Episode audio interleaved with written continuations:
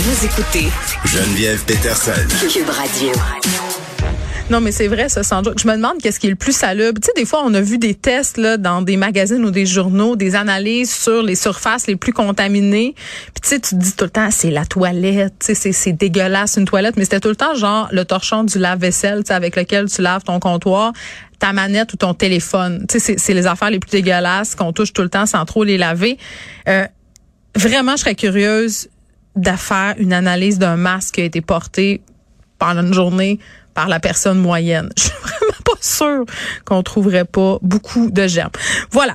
Euh, docteur Evelyne Joubert est avec nous pour nous parler bon euh, des pôles urbaines de l'influenza aviaire, mais juste avant une histoire absolument rocambolesque. Evelyne, salut. C'est des histoires dignes de films, là. Je pense bien sûr au retour au bercail. Chien volé, euh, c'est un Yorkshire, je crois. Euh, bon, qui a été séparé de sa famille pendant 11 ans. À un moment donné, il se fait rapporter à la SPCA et check sa micropuce. Oups, la SPCA ramène ce chien-là à sa maîtresse. 11 ans plus tard, gars, ça va être bien simple. Ma question, Evelyne, il se rappelle-tu d'elle? Il n'y a pas, il y a pas d'études euh, officielles qui ont euh, évalué ce genre de choses. Là. La mémoire à long terme là, de nos animaux de mm. compagnie. il n'y a pas d'études, mais gros bon sens. Euh, si un chien a été quelques semaines dans une maison, ouais, mais il a été quoi? Il a été un an, je pense avec la madame. Il était 11 ans C'est ça. Euh, hmm. je, trouve que 11 ans versus 1. Le vrai maître, le vrai maître, c'est qui finalement? Bon, je trouve ça épouvantable parce que c'est un chien volé, mais tu sais. Oh, ben, tu sais, qu'il en a pris soin, c'est sûr et certain, là. Puis qu'il a pris soin comme il faut, euh, on, on l'espère. Mais tu sais, au niveau des lois, le vrai maître, c'est le propriétaire qui est identifié par la micropuce. Fait que, ce chien-là, il y avait une micropuce c'est ce qui a permis qu'il soit mm. retrouvé. Mm. En théorie, en termes légaux, ce serait la cliente qui est identifiée cette micropuce-là. Bon, j'ai dit j'avais une question, mais j'ai menti, j'en ai deux. Mettons que je trouve un animal là perdu, parce qu'un matin, il y avait un chien complètement fou devant chez nous qui courait partout, puis j'imagine qu'il était perdu, puis j'ai pas pu le rattraper, puis on lui souhaite la meilleure des chances, là. Mais si jamais je l'avais attrapé, où est-ce que je me rends pour faire vérifier s'il y a une micropuce? Ben, ça dépend de ce que tu habites. Ben, en ville, mettons, là. Mettons que j'habite à Montréal. mettons.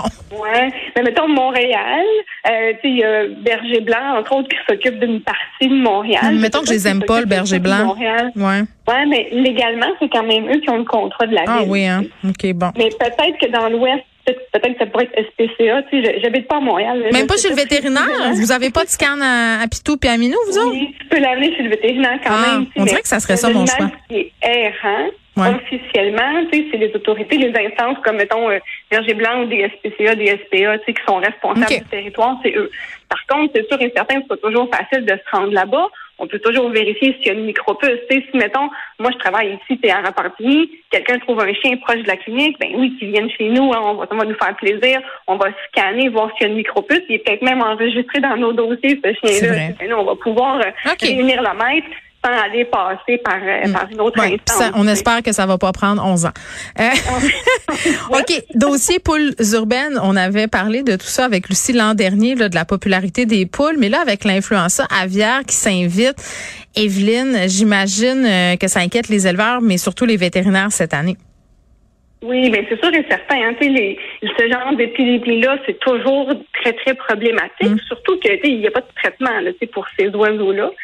Puis en fait, c'est surtout problématique pour l'industrie euh, avicole, c'est ceux qui vont faire des, des, des œufs ou même des, mm. des, poulets pour la consommation. C'est pas mal pire dans ce monde-là. Là, ils sont en ébullition, en effervescence. Ouais, Nous, ici, comme animal de compagnie, c'est juste mon client qui a 5-6 poules dans sa cour. Oups, lui, il est inquiet. moi, je vais m'occuper un peu de aider ces clients-là à, à dealer avec ce qui se passe parce que c'est un peu un phénomène qui est hors de notre contrôle. Hein. Les oiseaux migrateurs, euh, ils arrivent du sud, puis ben, ils font des pauses mm. dans leur dans leur périple là, comme tel, puis ils viennent dans nos champs, ils viennent sur nos terrains. Des fois, c'est en campagne, dans un étang où que tes, tes petits canards de compagnie peuvent aller barboter aussi il y a quand même un certain niveau de contact avec la faune. Je comprends. Ben, nos poules de compagnie pourraient être, euh, être infectées par ça. Mais toi, en clinique, quand tu les reçois, ces, ces poules-là, quelles sont les maladies fréquentes que tu vois? Ben, quand on a des, des, poules dans notre cours, ce que je vois le plus souvent, c'est des, des, parasites, là, comme des poux. Hein? Oh, les plumes, là, comme ça, ça bouge. oh, ouais, non. Non. J'ai un souvenir, une fois, j'avais comme juste fait ça tasser comme des plumes proches de l'aile, puis j'avais vu trois bébés différentes. une rose, une noire, puis une, une blanche. A des années. Oui. Donc, ça, c'est ce qu'on voit super fréquemment. Euh, sinon, des problèmes de pattes aussi. Hein.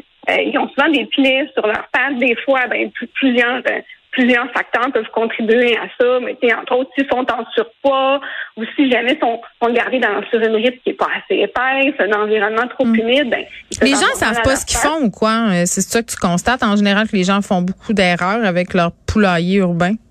Oui, il y en a quand même pas mal. C'est quand même assez nouveau aussi comme phénomène. Moi, je pensais que tu faisais juste mettre les poules dans le cours avec un poulailler puis que tu étais en business, là, Evelyne. Pour être honnête, là.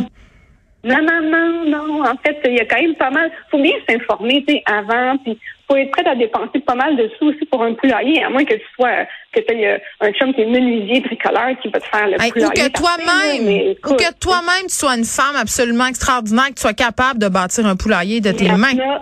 Certainement. Il y en a qui aiment ça, qui sont très bonnes. Puis, écoute, il y a des portes automatiques là-dedans pour que tes eh, Quand le soleil se couche, puis là, il faut pour pas que les renards, les prédateurs foutre le bordel là-dedans comme tel. Mm. C'est sûr que certains, ça prend un poulailler qui est adapté, mm. la nourriture adaptée aussi, si on parle de de, de d'œuf. C'est quand même ça. Moi, je me posais la question, mettons que je t'amène mes poules, puis que là, il faut que tu leur donnes des médicaments. Euh, si je mange leurs œufs, c'est une autre game, là, j'imagine? Oh, c'est toute une autre game. Là. Ça, franchement, quand, quand j'ai commencé à avoir plus de poules, ça a été un petit peu un défi. Parce que moi, quand je prescrivais pour un, lapin, un furet, un, un, un perroquet, ben, je sais jamais me poser la question, est-ce que cet animal va être mangé ou est-ce que ses œufs vont être mangés? Oui. Et là, euh, les poules, dans notre cours, le but, c'est de manger Mais attends un peu, là. Excuse-moi, est-ce que la poule va être mangée? C'est-à-dire qu'il y a des gens qui mangent des poules, euh, qui pondeuses? non, mais je veux dire, nous, on, mange, on achète oui, du poulet à l'épicerie. Mm -hmm. ce poulet-là, il est, oh, il est traité euh, avec des patentes, là. Ça, on sait on souhaite qu'il soit pas. On souhaite qu'il soit moins. Si tu achètes, mettons, il y a des gens qui ont, qui ont des fermes qui vont faire du poulet là, de champ. Tu peux aller acheter ton poulet sur la ferme. je comprends, je comprends.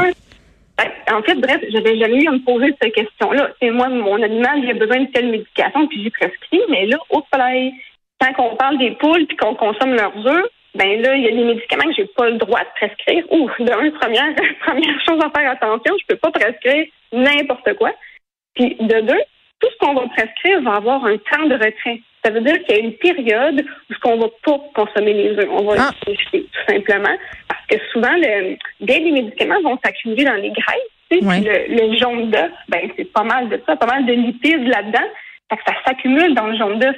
En fait, c'est pire de manger les œufs que de manger le poulet comme tel, qui a reçu une hein? médication. Là. Ouais. Oui, ça s'accumule plus dans les œufs que dans la, dans la viande. Les œufs de poulailler, là, on a l'impression que c'est full naturel, que tu rentres ça, que tu manges ça, mais c'est plus compliqué que ça, non?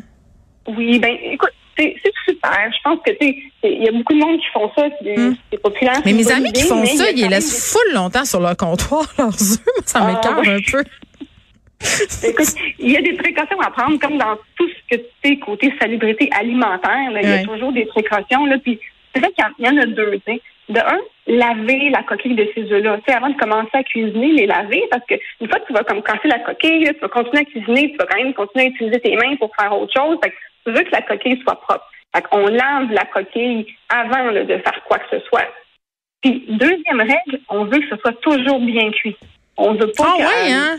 Oui, parce que tu sais, il y a toujours un risque de salmonellose. Hein, les, les œufs qu'on achète à l'épicerie, ils viennent d'usines de production. Là-dedans, là, c'est, c'est quasiment stérile. Il y, a, il y a très, très ben, peu de des problèmes. Mm. Mais ce qu'il y a dans ta cour, on considère que c'est contaminé, on considère qu'ils sont porteurs de salmonellose. Donc, il faut toujours bien, bien les faire cuire. Fait qu'on veut pas faire de mayonnaise avec ces œufs-là, euh, pas de shake avec ces mm. œufs-là, pas de tartare c'est vraiment bien cuit. C'est bien cuit, il n'y a pas de problème. Bon, ben, je viens euh, de comprendre, Evelyne Joubert, que le mythe euh, de faire ses œufs, d'avoir des poules, ça a l'air bucolique, mais il faut quand même prendre ces informations avant. Il faut quand même bien se renseigner. Parce que moi, tu me dis euh, des petites bibites, une possible consultation, puis la salmonelle. Il me semble que, bon, je, pense que je vais préférer pour un petit bout encore de ma vie aller acheter mes œufs à l'épicerie, surtout avec l'influenza aviaire. Merci, Evelyne. Ça m'a fait grand plaisir. Bye bye.